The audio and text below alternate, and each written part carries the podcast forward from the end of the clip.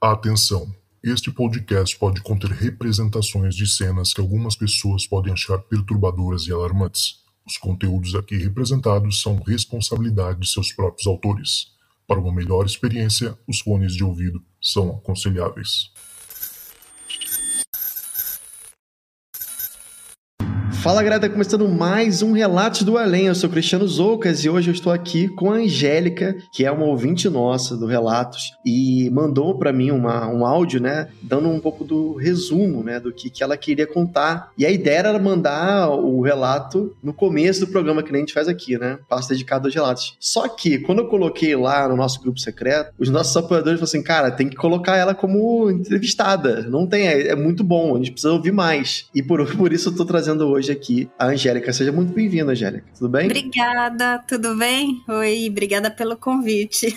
Pô, eu que agradeço a participação. Cara, você me contou o relato e é assustador, assim, as coisas que. Eu, eu acho, sinceramente, antes da gente comentar qualquer coisa, eu acho que você pode ser uma médium, né? Porque você já viu tanta coisa que é assim, incrível. Você já pensou, já parou pra pensar sobre isso? Já, e já me falaram isso também. Vários médiums já falaram que eu tinha que trabalhar, tinha que estudar, mas eu sempre fui muito medrosa. Então, uhum. era uma coisa que me assustava não me deixava confortável. Então eu pedia para fechar, não para para guiar. É. é. é um negócio que é muito engraçado, né? Tipo assim, ah, eu também já ouvi falar nisso, que eu tenho que. Eu, eu, eu não, não tenho, logicamente, a mesma quantidade de, de visões que você já teve, mas o pouco que eu tive, eu também já escutei isso. Ah, você tem que trabalhar sua mediunidade pra aflorar e Sim. tal. Só que, cara, é tão horripilante que não tem como a pessoa naturalmente, ah, legal, gostei de ver fantasma. Gostei não, de ser. É gostei aqui de ser, de ficar assustado pro resto do dia. Vou, vou querer mais, né? Não tem como, né?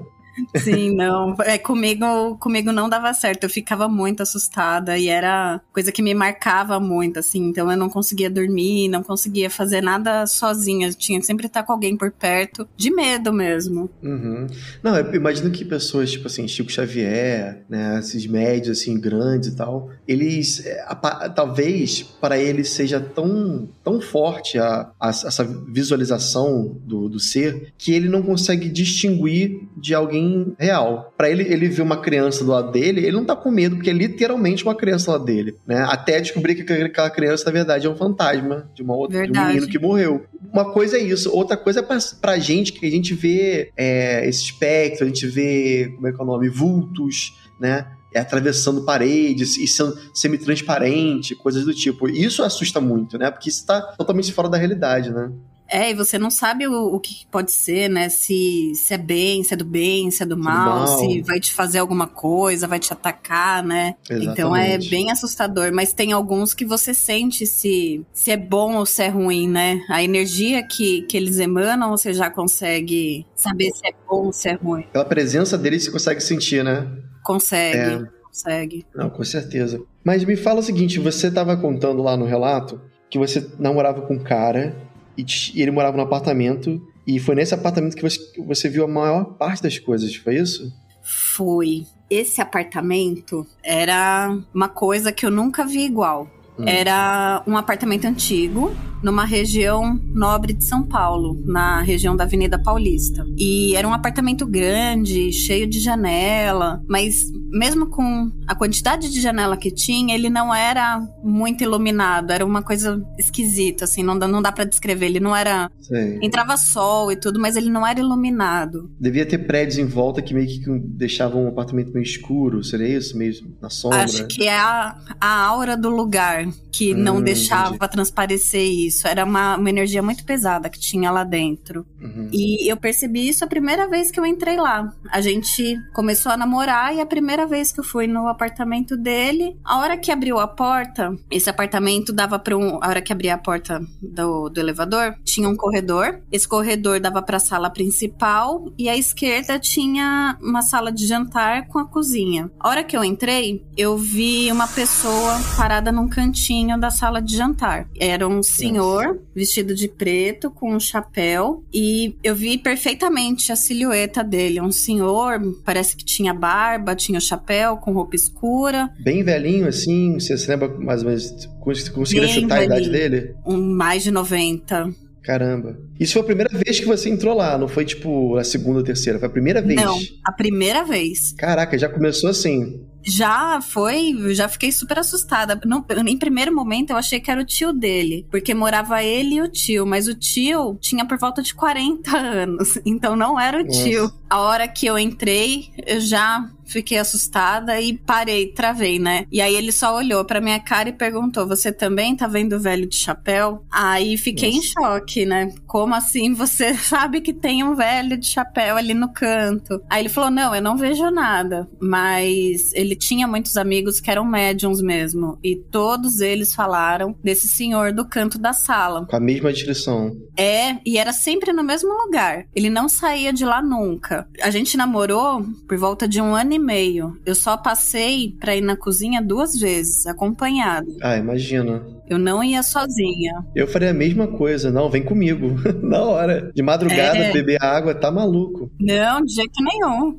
Deixa eu te perguntar, você, quando você viu esse senhor, ele apareceu para você e depois desapareceu rapidamente? Foi tipo um vislumbre? Ou foi uma coisa que você conseguiu ver, tipo, um detalhe mesmo, assim, tipo, você ficou encarando esse senhor por algum tempo? Eu vi com detalhe, eu lembro do rosto dele até hoje. E foi a, a única aparição que eu já vi muitas aparições, mas uhum. foi a única até hoje que eu consegui ver detalhes do rosto da pessoa e o cheiro dela. O cheiro também? O cheiro também. Como é que era tinha, esse cheiro? Ele tinha um cheiro de coisa velha, coisa uhum. podre. Era como se fosse uma carne em decomposição, com mofo e enxofre. Era um, um cheiro muito particular. Nossa, horrível. É, nunca senti um cheiro desses em, em nenhum outro lugar. Caramba, cara, que, que bizarro. Ainda mais a questão do enxofre. Eu, eu, eu lembro que quando eu era pequeno eu frequentava esses centros espíritas por conta dos meus pais, né? E a uhum. gente frequentou muitos centros espíritas e era, tipo, meu playground, assim. Eu brincava com as criancinhas. Se bobear, até brinquei com algum espírito de criança lá e nem sei, sabe? E aí, eu lembro de uma vez que minha mãe voltou... Minha mãe era uma das médias e ela voltou chorando, assim, da, de uma sessão. Dessas mesas que faziam, né, e tal. E aí ela voltou chorando. Meu pai, o que, que foi? O que aconteceu? Ela falou assim, ai, eu escutei e senti um cheiro da coisa mais bizarra de todas. Aí eu meu pai super preocupada, como assim? O que, que você viu? O que, que você, né, que sentiu? Aí ela falou que ela ouvia alguém falando, pedindo ajuda para ela, é tipo gritando, pedindo ajuda, como se estivesse sofrendo muito, mas com ao mesmo tempo que a pessoa tá gritando, parecia que ela tava dentro da lama, que tinha um barulho assim, como se fosse de umas bolhas, assim, blá, blá, blá, blá, sabe? Quando você tem a pessoa tentando respirar com alguma Sei. coisa dentro da boca. E ela falou que era um cheiro de enxofre muito forte, assim. Depois, né, os outros médicos falaram que possivelmente era alguém que devia estar tá no umbral, devia estar, tá, tipo, pedindo muita ajuda de um lugar muito ruim, sabe? Pagando Sim. lá, talvez, pelos pecados dele, vai saber o que, que tá fazendo lá. Porque tem isso, né? No Espiritismo acredita-se que existe esse lugar onde as pessoas que cometeram alguma uma, uma coisa ruim, ficam lá até. Lugar, né? Até, é, até elas perceberem que pedirem perdão e tal, e aí naturalmente vão se recuperando e mora saem de lá. É o que já me explicaram é, dessa situação, né? Desses espíritos que estão nesse local. Quando eles veem uma luz mais forte, então eles tentam se agarrar nela e pedir ajuda. Então, por isso que, que eles vêm para você, assim, pra quem tem a mediunidade, né? Que você tem essa luz parece que é um pouco mais aflorada, e aonde é eles veem um pouco de esperança, né? Ou alguém que possa ajudar eles, a tirar eles daquela situação. Sim, não, com certeza. Foi o que a gente falou aqui, eu já falei as duas, três vezes, né? É o tal do. É, a pessoa vê uma boia no meio do oceano. A única coisa que ela tem para se agarrar é ali. É, exatamente. E talvez tenha sido isso que minha mãe percebeu. Mas engraçado é a coincidência o cheiro do enxofre, né? Isso. Muito ligado a coisas ruins, né? A coisa do infernal mesmo, assim, literalmente. Esse cheiro, eu nunca mais senti ele em nenhum outro lugar. E a primeira vez que eu senti ele foi quando eu entrei no apartamento. Mas não era um cheiro constante que ficava. Aí teve uma noite que tava eu, esse meu namorado e um amigo nosso que era médium.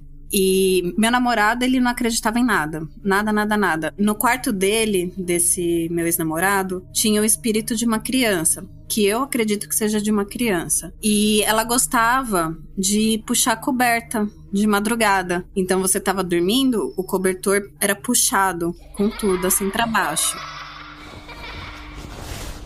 Tipo assim, uma força muito forte, assim. Com força. Caraca. E você já sentiu isso? Você já. sentiu? Você... Caramba.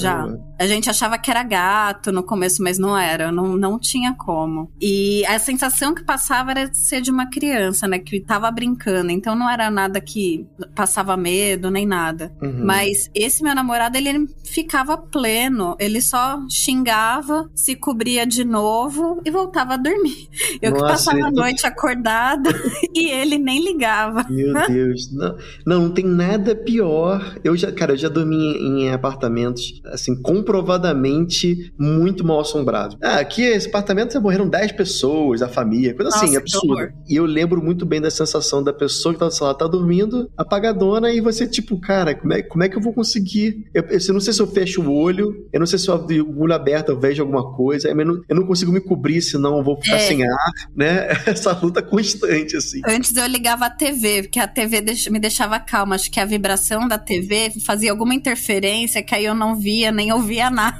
Com certeza, é uma companhia, né? Eu também faço isso, deixo a televisão Pode ligada. Ser. É, eu, então... sabe, não, sabe, sabe o que, é que eu faço? Eu boto a televisão ligada num canal que esteja ao vivo. Alguma, qualquer coisa ao vivo. Porque eu sinto que assim, tem alguém do outro lado, tipo, ali, sabe?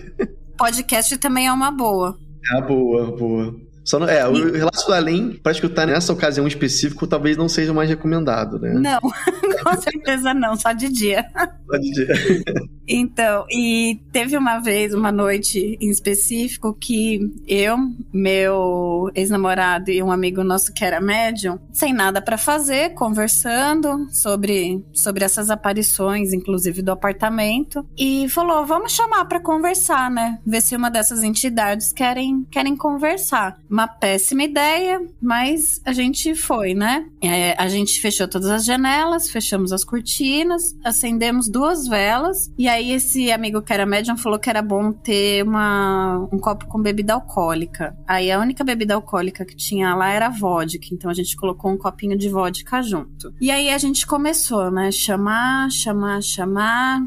E aí pedi sinal. E aí a chama de uma das velas, que estava normal, começou a ficar grande. Ela subia assim, ficava super fina e grande. Aí ela tremulava, balançava bastante e apagava. E aí voltava ao normal. E aí ela fazia isso de novo. E aí ela fez isso acho que três vezes de ficar fininha e comprida, balançar, apagar e acender de novo. Aí, bom, beleza, tem alguém se comunicando com a gente. Eu querendo passar uma de sabichona, de destemida, não tenho medo de nada, falei, dá algum outro sinal. E aí nisso eu comecei a ver uma fumaça bem densa. Essa fumaça era cinza esverdeada, bem densa mesmo. Não, não era uma fumaça assim que você via através dela, era bem grossa. Uhum. E ela vinha bem rasteirinha da sala de jantar e passando pelo batente, assim, ao lado do batente, e vindo para a sala que a gente estava. E aí eu pirei, comecei a falar: "Vocês estão vendo a fumaça?" E aí todo mundo: "Do que você tá falando, né?" Nenhum dos dois estavam vendo essa fumaça. Essa, a fumaça não saía de um lugar, lugar específico, ela tá só existindo ali, né? Não, ela saiu da sala de jantar, de onde a, o velho de ah, chapéu tá. ficava, e dessa mesma sala dele, ela veio veio para a sala que a gente estava, que era uma outra sala separada. Ah, tá. Da sala da esquerda, quando você entrava, que você explicou, né? São duas é... salas.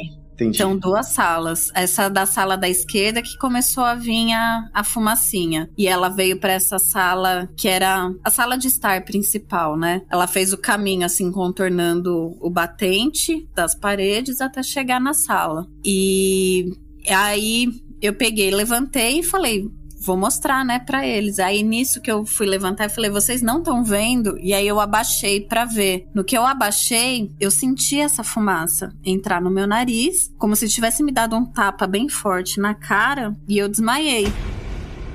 Caramba, tô não, tô assustado aqui. é, então. E aí a hora que eu acordei, eu tava no sofá com esse meu amigo chorando, rezando. Eu tava com um pano no rosto, tirei o pano e eu tinha uma marca, uma marca não, né? Um ponto na testa que tava pegando fogo. Eu achei que tinham queimado um fósforo, tinham feito alguma coisa na minha testa porque tava doendo muito, muito, muito, muito. E aí até fui olhar no espelho, não tinha nada, eu perguntei: o que que tá acontecendo, né? Meu ex-namorado não tava mais nem na sala, ele tava trancado no quarto, não saiu essa noite, ficou lá trancado. E meu amigo contou o que tinha acontecido, né?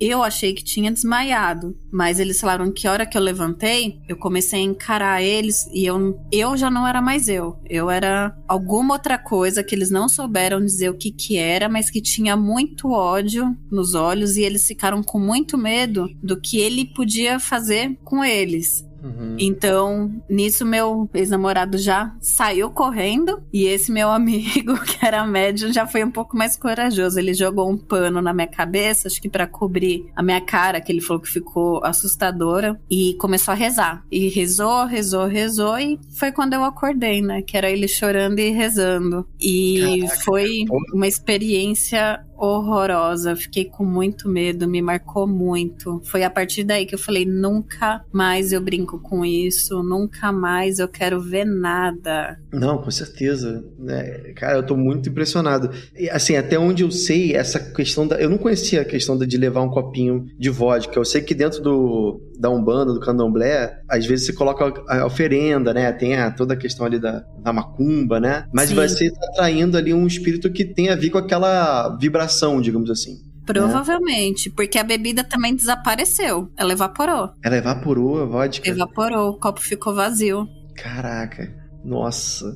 Eu, pô, assim, teu, teu amigo foi muito corajoso mesmo, assim, porque você teve uma espécie, você incorporou alguma coisa, né? Foi. Será que foi o próprio velho? Será que o velho entrou em você ali, naquele momento? Olha, é assustador de pensar, mas não tem outra explicação, porque só deles falarem que era esse ódio todo que emanava, eu não me recordo de nada, só me recordo dessa, desse cheiro ruim que entrou assim, tanto é que eu sinto esse cheiro até hoje, né? E, e essa sensação de receber um tapão na testa e desmaiar, né? Então, eu realmente não sei o que, que aconteceu, mas pela energia que eles falaram de tudo, com certeza. E essa fumaça veio da sala que o velho ficava.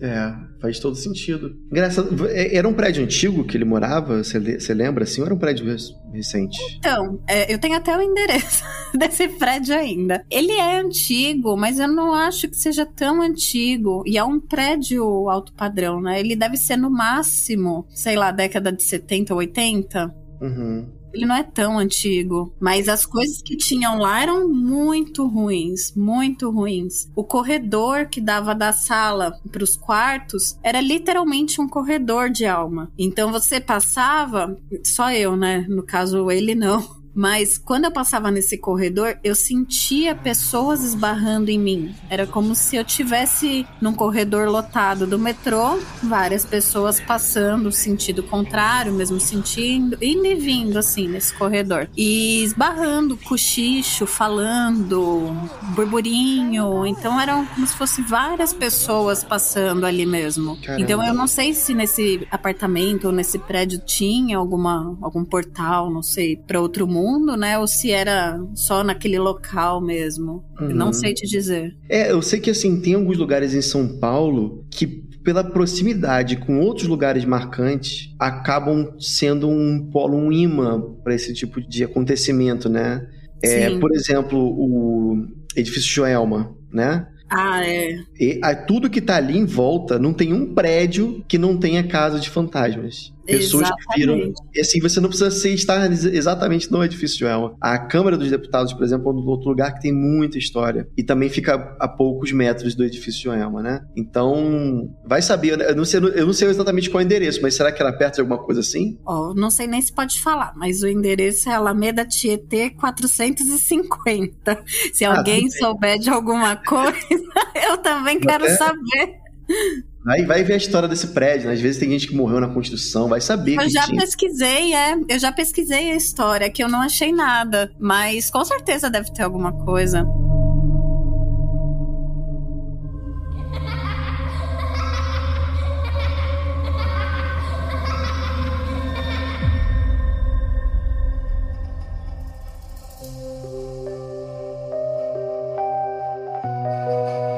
O prédio que eu morava, eu morava na rua Brigadeiro Galvão, ali no centro, perto da, do metrô Marechal Deodoro. É uhum. uma região central. O prédio que eu morava era novinho, então eu fui a primeira moradora de lá. Então eu sabia que ninguém tinha morrido no, no meu apartamento. Mas tinha muita coisa lá também. Então eu acredito que tenha vindo com o local, né? Eu não sei o que, que tinha antes do, do meu prédio ser, ser construído, mas lá tinha muita coisa também. É. Caraca. Não, realmente, assim, prédio é, é um lugar fascinante nesse sentido porque você tem muitas pessoas vivendo, né, num, num pequeno espaço, né, vertical. Então, assim, todo mundo que morre nesses prédios, fico, imagino que, não todos, né, mas algumas almas ficam ali penadas, né, digamos assim. E não sei se elas teriam condições de atravessar de um andar para outro. Imagino que tenham, né, mas... É, deve ter algum elevador espiritual. Deve ter, espiritual.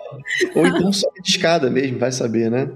Falando em local assombrado da história, eu morava, morei em Belo Horizonte de 2002 a 2004, a 2006. E quando eu passei na faculdade, aí minha mãe precisou voltar para São Paulo, né? Só que eu não queria voltar. Tinha namorado, tava com os meus amigos. Eu falei, não quero voltar, quero continuar aqui. Aí ela falou: você só pode ficar se passar no vestibular e ficar num pensionato de freiras. E aí uhum falei tudo bem, tudo para poder ficar por aqui, né? Então passei no vestibular e a gente foi pesquisar um pensionato para poder ficar. A gente achou um que era muito grande, era de esquina, não lembro o nome dele, mas era bem tradicional e era no, no bairro de funcionários lá em Belo Horizonte, na uhum. região perto da Savassi. Era bem grande o local, tinha várias freirinhas assim bem idosas já, e era um local que eu não me sentia muito bem-vinda, porque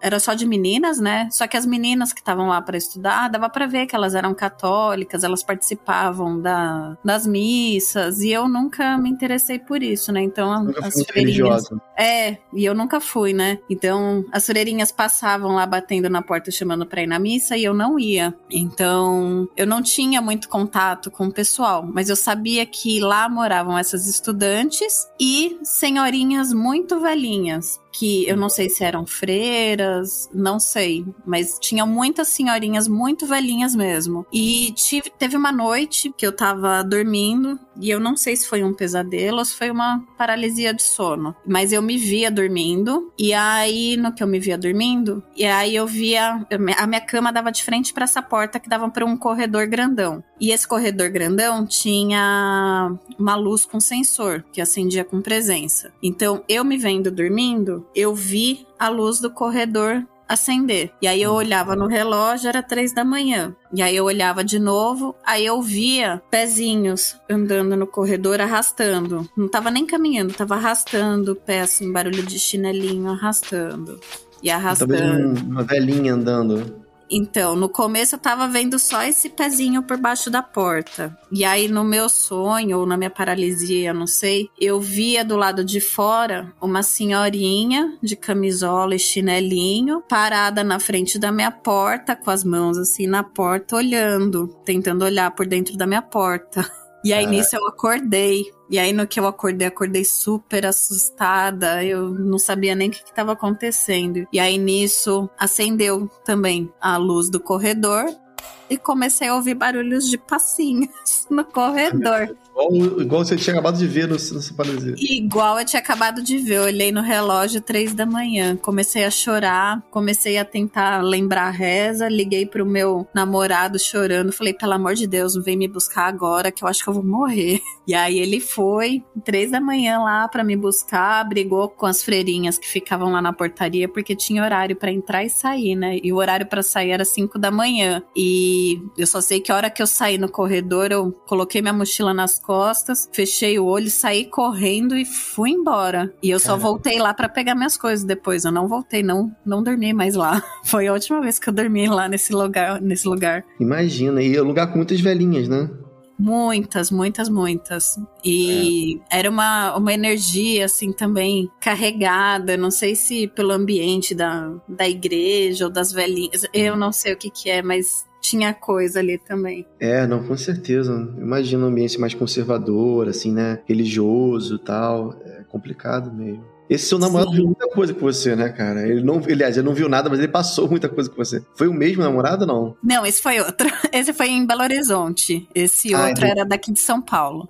Mas qual foi o namorado que tinha uma fazenda? Foi o do apartamento também? Foi o, é, o do apartamento.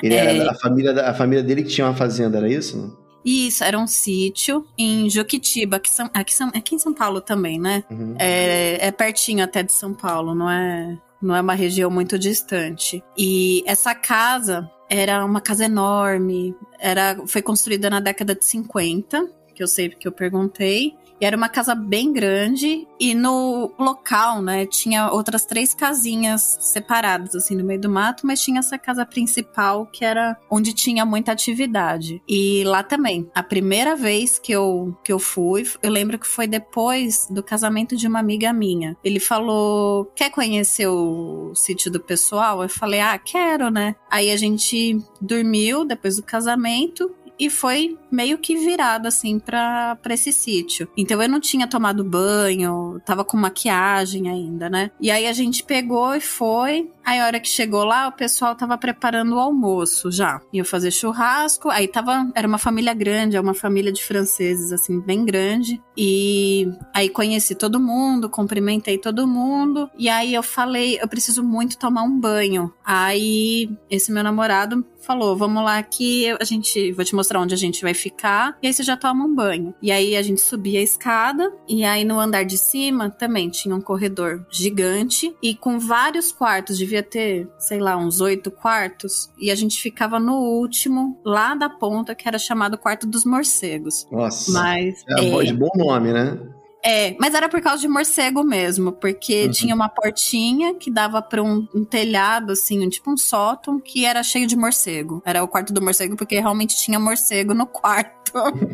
E era o único quarto que tava vago. Então a gente teve que ficar lá. Aí deixei as coisas, fui, peguei minha, minha toalha, meu shampoo, fui pro banheiro que era do lado do quarto. Aí quando eu tava tomando banho, aí eu ouvi a porta do banheiro abrir e a cortina do box, que era uma cortininha, né, balançou assim, até grudou em mim. E aí eu peguei e chamei pelo meu namorado achando que era ele e comecei a conversar com ele, porque para mim ele tava no banheiro, né? Senti que tinha alguém ali comigo, fiquei conversando com ele. Aí vi que ele não tava respondendo, eu peguei, puxei a cortina, não tinha ninguém. Aí Ai, eu, tá. Aí eu peguei, saí do banho, fechei o chuveiro, saí, fui me enxugar. E a hora que eu tava me enxugando, eu senti alguém passar a mão no meu cabelo. Aí eu, tá, tem alguém que querendo falar comigo, mas tô pelada, então não, né? Melhor, não, não é o momento, né? Não, nem um pouco. E aí já fui correndo pro quarto. Eu ainda tinha, acho que até um pouco de condicionador no cabelo, porque na pressa eu já nem tirei, né? O que tinha na cabeça. Uhum. E aí fui me trocar correndo. Aí eu tava passando. Aí nisso já tinha passado o susto. Tava andando no corredor para descer, para encontrar o pessoal. Aí eu vi uma pessoa, vi um senhor também no, num dos quartos, sentado na beirada da cama, olhando pra janela. Então ele tava de costas pra porta, né? Eu vi as costas desse, desse senhor. Aí eu peguei e falei: Nossa, não cumprimentei ele, né? Não, não vi esse senhor lá embaixo. Deixa eu voltar e dar, dar oi. Aí nisso eu apareci na porta eu, oi! E aí não tinha ninguém no quarto. aí já desci chorando. Desci apavorada, Ai, já comecei a chorar. Aí, o dono desse sítio, ele era um médium, no, num centro espírita mesmo. Aí ele me viu chorando, né? Ele, o que que aconteceu, né? Dando risada, assim. Ele era muito, muito bonitinho, assim. Ele, o que que aconteceu? Aí eu falei, não, aconteceu isso, isso e isso. Aí ele falou, ah, você viu alguém, né? Pode me mostrar o quarto? Aí subi morrendo de medo, mostrei o quarto para ele. Aí ele me deu um abraço e falou, é o quarto do meu sogro sogro. Ele falou: meu sogro, ele continua morando aqui. Ele já desencarnou faz alguns anos, mas ele continua morando aqui no quarto dele. Ele falou: se você continuar frequentando aqui, você vai continuar vendo. Se você viu ele, então vai continuar vendo ele por um tempo, né? Rapaz. Eu que era médico tinha que pedir pro sogro ir pra luz, né? Já tá na hora, né? Então, e ele tentava, como a família inteira era espírita e eram médiums, a família inteira tentava fazer esse trabalho com ele, né? Às vezes eu frequentei esse sítio por um ano e meio e, e várias vezes eu via aquela porta fechada e aí ou esse senhor ou a esposa dele ou uma das filhas lá, vou, vai pra luz, vou e conversando, né, pra, pra tentar é. mandar, mas não saía, era teimoso. Nossa, cara. Ele não queria saber da luz, ele queria saber o que que tava acontecendo no sítio dele. Eu consigo... Não, e velhinho, o que mais tem é velhinho cabeça dura, né, cara? Eu consigo é. imaginar muito sério isso de fato acontecendo. Que luz o quê? Eu vou ficar aqui, aqui é meu quarto, né? É isso. Tem muita gente que é, é muita, muitos desses espíritos são realmente presos demais a essa matéria, né? A esse plano físico e é, é complicado demais para eles para eles irem para luz. A gente chama de ir para luz, né? Mas é literalmente ficar se desprender daqui, né? Mas é. Tem velhinhos que, dependendo de como é a morte deles, talvez seja algo tão rápido que eles não, não consigam perceber muito bem essa a passagem, digamos assim, né? Para eles eles estejam, eles estejam vivendo é só mais um novo dia, sabe? Eu tô aqui, ó, eu acordei aqui na minha cama, né? Vou, vou, vou pro banheiro e fico ali vivendo nesse limbo aí sem saber, né? E eu sempre via ele, via não, né? Mas eu sentia ele quando tava me trocando ou tomando banho. Então eram situações bem específicas, assim. Então era um senhor bem safadinho Pois é, cara, olha aí. Não, é engraçado que você, você fala isso porque você falou de enxofre, a gente tem um relato que também tem a ver com cheiro, e você também falou da questão de, na hora que eu tava tomando banho, apareceu um espírito. O Carlos, né, que a gente falou no episódio passado, é, uhum. aliás, retrasado, Carlos Lacerda, que é ouvinte nosso, ele também contou, né, da história da mãe dele, que, que aparecia às vezes em momentos, assim, totalmente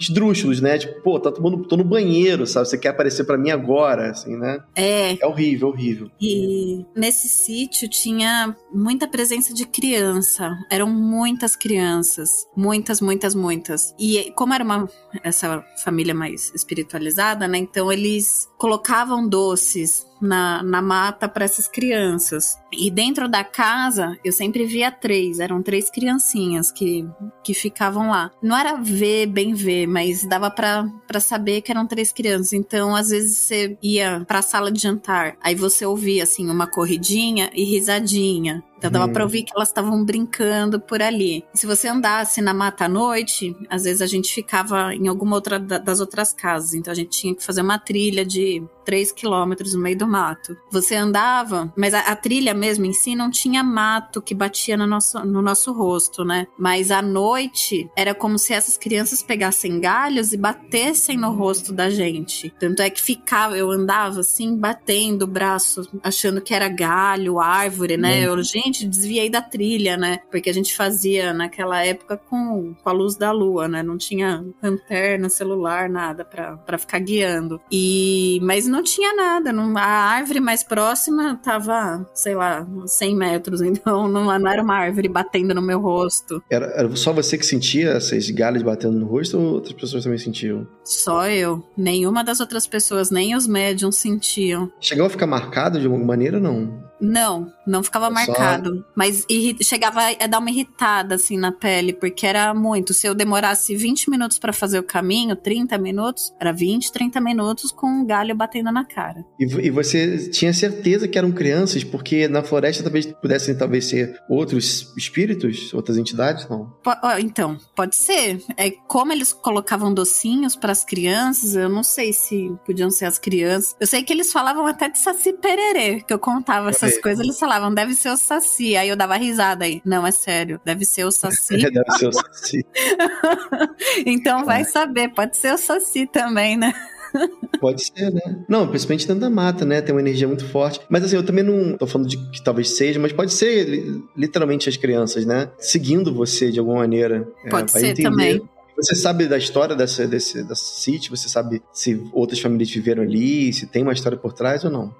Então, até onde eu sei, esse sítio foi construído, né, por esse senhor que, que faleceu na década de 50, e ele sempre foi muito festeiro. Então, ele dava festas regadas a muito álcool lá nesse hum. sítio. Hum. E depois que ele faleceu, ficou com, com os filhos. Os filhos, eles eram parte dos escoteiros. Então, eu acho que até hoje esse sítio faz parte da, de um grupo lá de escoteiros que levam crianças para trabalhar, para acampar, para até onde eu sei, nenhuma criança morreu, nenhuma pessoa morreu, só esse senhor mesmo, né? Mas eu sei que é um lugar que frequenta muita criança mesmo, né? É, a energia fica, né? O a impressão, o né? A impressão, o eco dessa. Eu lembro que eu tinha uma, uma tia, era amiga de, dos meus pais, que ela era uma das maiores mães de santos do, do, Rio de Janeiro, assim, o nome dela era bem famoso. E eu, como eu fui criado desde pequeno perto dela, a gente tinha uma intimidade muito forte, assim, né? E um certo dia, é, um certo dia não, já tava já com uns 20 e poucos anos, assim, eu levava quase todo final de semana meus amigos lá pra casa pra gente se divertir, jogava videogame, a gente tomava cerveja, via filme, né? E era quase todo final de semana lá em casa, no apartamento que eu morava com a minha mãe, lá em Vila Isabel, a gente fazia alguma social, entendeu? Uhum. E aí um belo dia, cara, ela falou assim para mim, Cristiano, o apartamento onde você vive com a sua mãe, ele tá precisando de um, de um tempo, uma, um, uma limpeza. Mas como assim limpeza? Não, porque acontece, os seus amigos, eles são bem intencionados, todos eles são, são gente boa, entendeu? Mas quando você sempre traz gente para sua casa, é, fica uma impressão. Isso foi depois que ela passou lá, ela, ela foi um dia lá, não falou nada, aí passou tipo assim uma semana, ela veio falar para mim isso. Assim, é, fica uma impressão no, no apartamento. E, Faz sentido. E ela, ela como mãe de santo, ela sentia quase como se ela estivesse vendo pegadas no chão. Ela fala assim, eu vejo o chão todo sujo, todo todo sujo de pegadas de pessoas. Que do entra e sai, todo final de semana é essa galera. E é, não é bom isso. Não é bom para você, não é bom para sua mãe, não é bom pro apartamento. Então, assim, acho que se eu fosse você, uma dica que eu te dou, você dá passar um mêsinho aí mais calmo, tranquilo, depois não fazer tantas festas assim. É, e eu, eu, eu, na hora eu, eu pensei, eu fiquei até irritado com ela. Eu falei assim, pô, tia, é minha mãe, né, que tá falando pra você falar isso, né? Porque ela não pra quer. Maneirar. Né? Pra maneirar. Ela falou, não, não, não foi sua mãe, não foi sua mãe. E minha mãe também não ligava, né? na verdade ela, tipo, tolerava eu, meus amigos lá. Mas eu fiquei, eu lembrei, eu lembrei disso agora, assim, né? Será que essas festas que a gente dá, de certa forma, ficam, né? Uma marca no, no lugar? Né? Ah, eu acho que sim.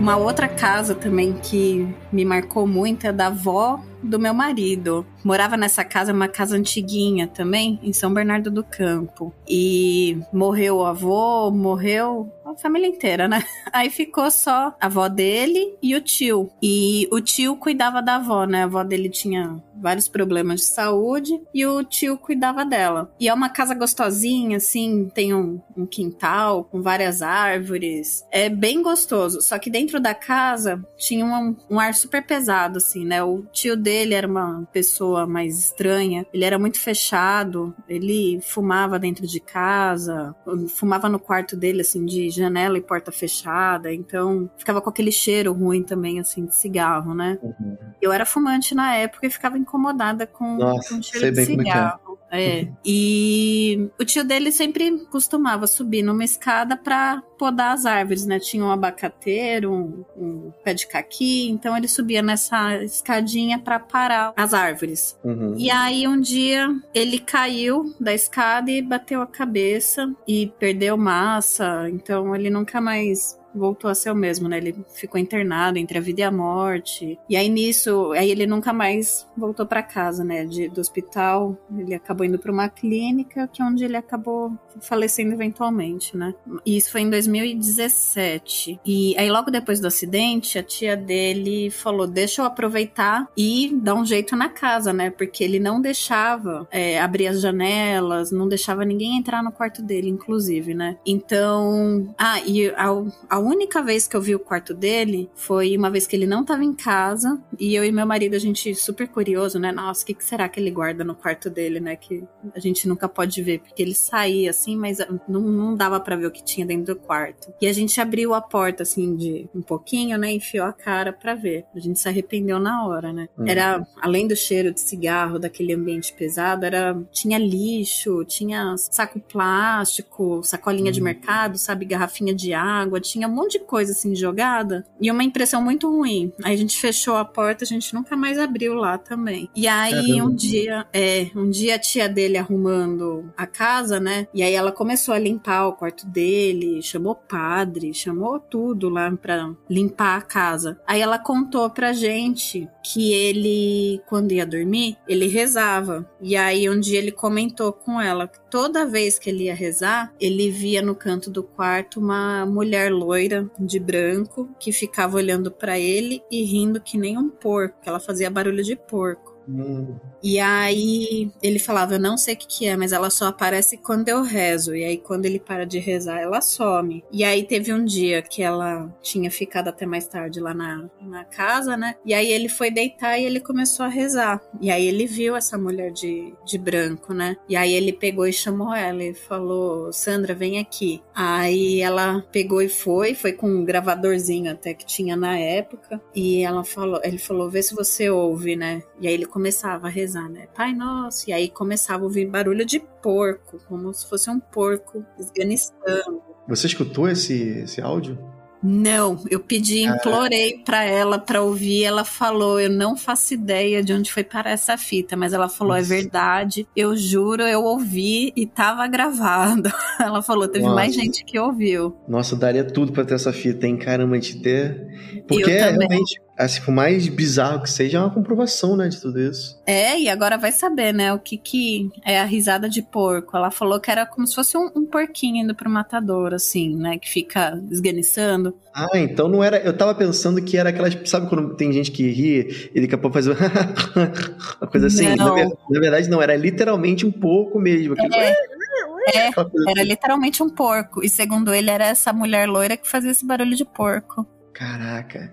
E olha só, assim, de alguma maneira tá conectado, né? Porque ele tinha uma falta de higiene, digamos assim. O porco, o símbolo tinha. do porco é a sujeira, né? A gente, o porco fica deitado na lama, fica lá chafurdando lixo e tal. Então, de certa forma, era mulher porco, porque talvez a, a vibração que ele criava dentro daquele quarto era de sujeira mesmo, né? De... Era, era, tinha lixo mesmo, né? A gente uhum. acha que esse atraso de vida mesmo, né? Ele nunca casou, nunca teve teve filho, nunca teve amigo, assim, né? Sair, não, ele tava sempre só ali, sempre dentro do quarto e não tinha uma vida social, sabe? Então a gente acha até que esse atraso de vida podia ser relacionado a isso, né? Ou essa pessoa, essa entidade que tava segurando ele, ou ele que tava atraindo essa entidade. É. Mas com certeza uma tava relacionada com a outra. Depois que ele morreu, a, a casa hoje é. Você não, não disse que tinha nada disso isso. É muito gostosa. Outra, Outra casa. É interessante. É, cara. Não, e, e já, já, já era velhinho também, né? Não, não era não? velhinho, não. Ele tinha 50 anos, no máximo. Poxa, caramba. É, foi, foi bem repentino. A minha bisavó era um pouco assim, mas a minha bisavó tinha Alzheimer, demência. Então ela. Tudo que era papel, sabe? Recibo de, sabe? Da, do, a do, minha avó também. Do guardava, não, porque posso precisar, não sei, sabe? Né, minha avó também faz isso, mas ele era novo. Ele era novo, né? Não, era, não tinha esse problema. Não. Foi incrível, cara. Angélica, temos mais alguma história pra gente finalizar ou a gente pode ir pros finalmente? A gente tem aquela história que eu te falei do, do sonho do meu pai, o sonho ah, marrom. O sonho marrom, como é que foi isso? o sonho marrom. Eu chamo ele de sonho marrom porque era um sonho. Eu tive esse sonho duas vezes na vida só. Graças a Deus, nunca mais tive esse sonho em nenhum outro momento. Uhum. Não era nem sonho, né? Pesadelo marrom. É, né? pesadelo, exatamente.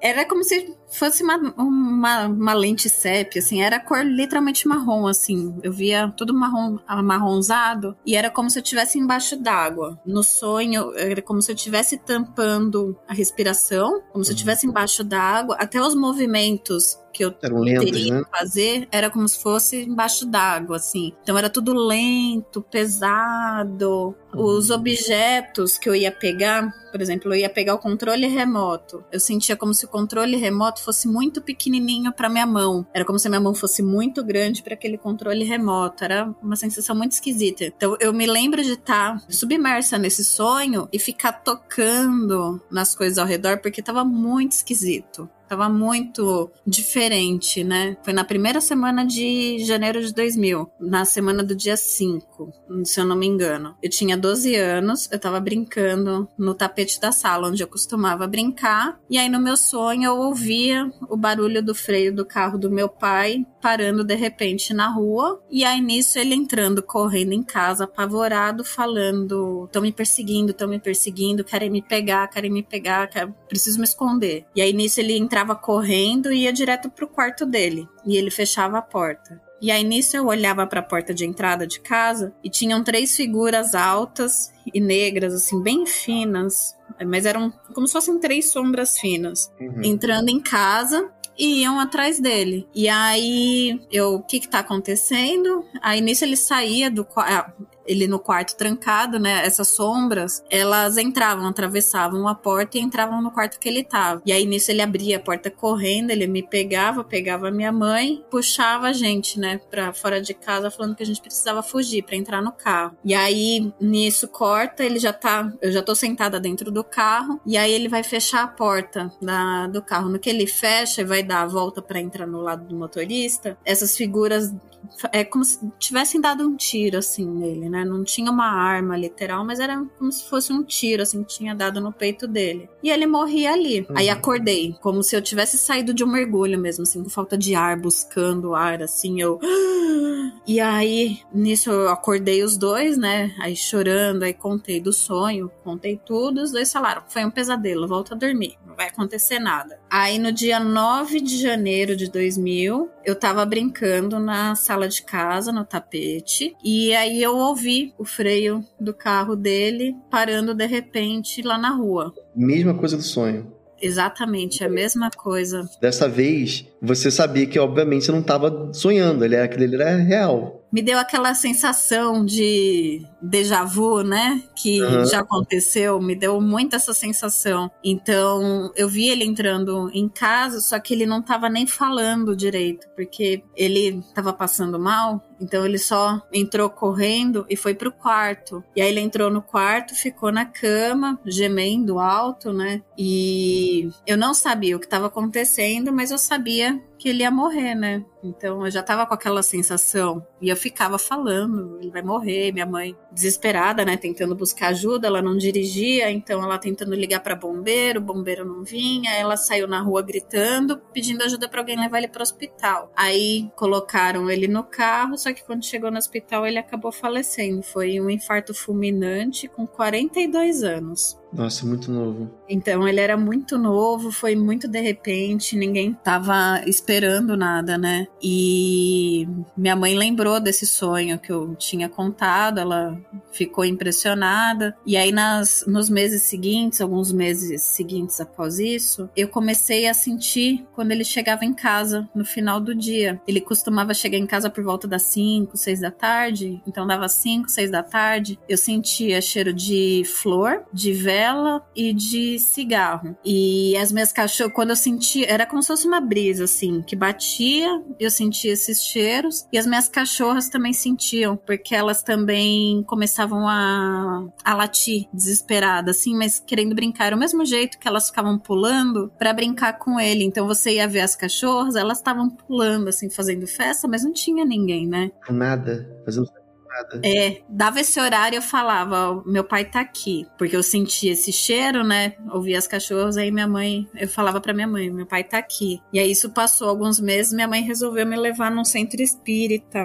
bem conhecido daqui de São Paulo. E aí fui, não sabia o que que era, o que esperar, né? Aí tinha colocado, a gente ficava numa salinha lá, ficavam fazendo uma palestra, eu acho, né, falando falando sobre Deus, Jesus, né? Não, não me recordo. E aí, ah, vamos tomar um passe, tá, né? O que, que é o passe? Aí eu, era uma salinha, tinha umas pessoas, né? Acho que uns médiums. E aí, esse médium, ele segurou na minha mão. A hora que eu entrei na sala, eu peguei na mão dele. Até falaram que hoje em dia não pode encostar, né? Nessa época, em 2000, eu acho que ainda não tinha essa, essa regra. Eu sei que ele encostou na minha mão. A hora que ele encostou na minha mão, aquela sala que eu tava tomando passo desapareceu. Ela ficou escura, como se eu tivesse de olho fechado. E aí naquela escuridão eu comecei a ouvir um monte de socorro, desesperado, me tira daqui, pelo amor de Deus, me ajuda, me ajuda quase igual você você contou da sua mãe, da, uhum. daquelas almas daquele lugar. É bem isso, foi quase isso também. Essas almas desesperadas e elas, como o meu braço estava estendido, eu comecei a sentir elas arranhando meu braço e meu braço pegando fogo de tanto que arranhavam e aqueles gritos aqui na minha orelha de socorro. E aí a hora que eu abri o olho, né, que eu voltei, eu tava naquela sala e aí eu comecei a chorar desesperada eu falei, não gostei do passe, não quero mais voltar. Porque para mim, na minha cabeça de criança, né, o passe era sempre aquele desespero, né? As pessoas gritando, pedindo ajuda e me arranhando. Meu braço não ficou com marca, mas foi foi uma dor física mesmo assim que deu, né? E eu não contei aquilo para ninguém. Eu fui contar para minha mãe por que, que eu nunca mais quis voltar no centro espírita anos depois, né? Porque ela que insistia pra eu, pra eu uhum. voltar e eu falava: não, não quero, não gostei, não volto. Ela achava que era coisa de criança, mas é porque eu tinha medo. Eu nunca mais voltei num centro espírita. Eu voltei recentemente, foi acho que na pandemia até. Eu fui tomar uhum. um passe morrendo de medo, mas não aconteceu nada. Ai, que bom. A sua mãe, então, de certa forma, acompanhou você, né, crescendo e falando dessas visões, dessas sensações. E ela, ela não era espírita, né? Ela era uma pessoa, ela era católica. Minha mãe era, é, minha mãe é aquela coisa brasileira, né? Católica, uhum. mas é espírita espírita. Como meu pai morreu, era muito nova, então eu não tenho muita recordação dele. Mas ela falou que ele via muita coisa, né? Então ela acha que isso dele. que eu tenho veio dele. Hum, caramba, cara, que incrível. Angélica, é, eu espero que as pessoas que estejam nos ouvindo estejam tão impressionadas quanto eu tô, assim, porque realmente é, mu é muito para digerir, assim, é muita coisa mesmo. É, e tem muito mais, nossa, é. Mas Inúmeros casos. Bom, eu, a gente vai ficando por aqui. Se você acha que tem mais histórias, a gente passa para uma parte 2 aí futuramente. Ah, eu topo. Topa, então beleza. E, pô, antes, mais, antes da gente fechar, meus sentimentos aí pela morte do seu pai, eu sei que já tem tempo, né? Mas Sim, de qualquer obrigada. forma é, fica aqui no meu abraço. E você que está escutando aí o nosso podcast, quero pedir um favorzaço para você. Se você puder, curte lá a nossa página no Instagram, segue a gente e se puder também, é, coloque cinco estrelinhas aí no, no seu agregador de podcast para ajudar a gente a ficar mais relevante aí na podosfera, tá? Obrigado, Angélica, demais aí pela participação. Obrigada, Cristiano. Obrigada de novo pelo convite, adorei. Valeu, até a próxima. Obrigado, gente. Até mais. Até mais.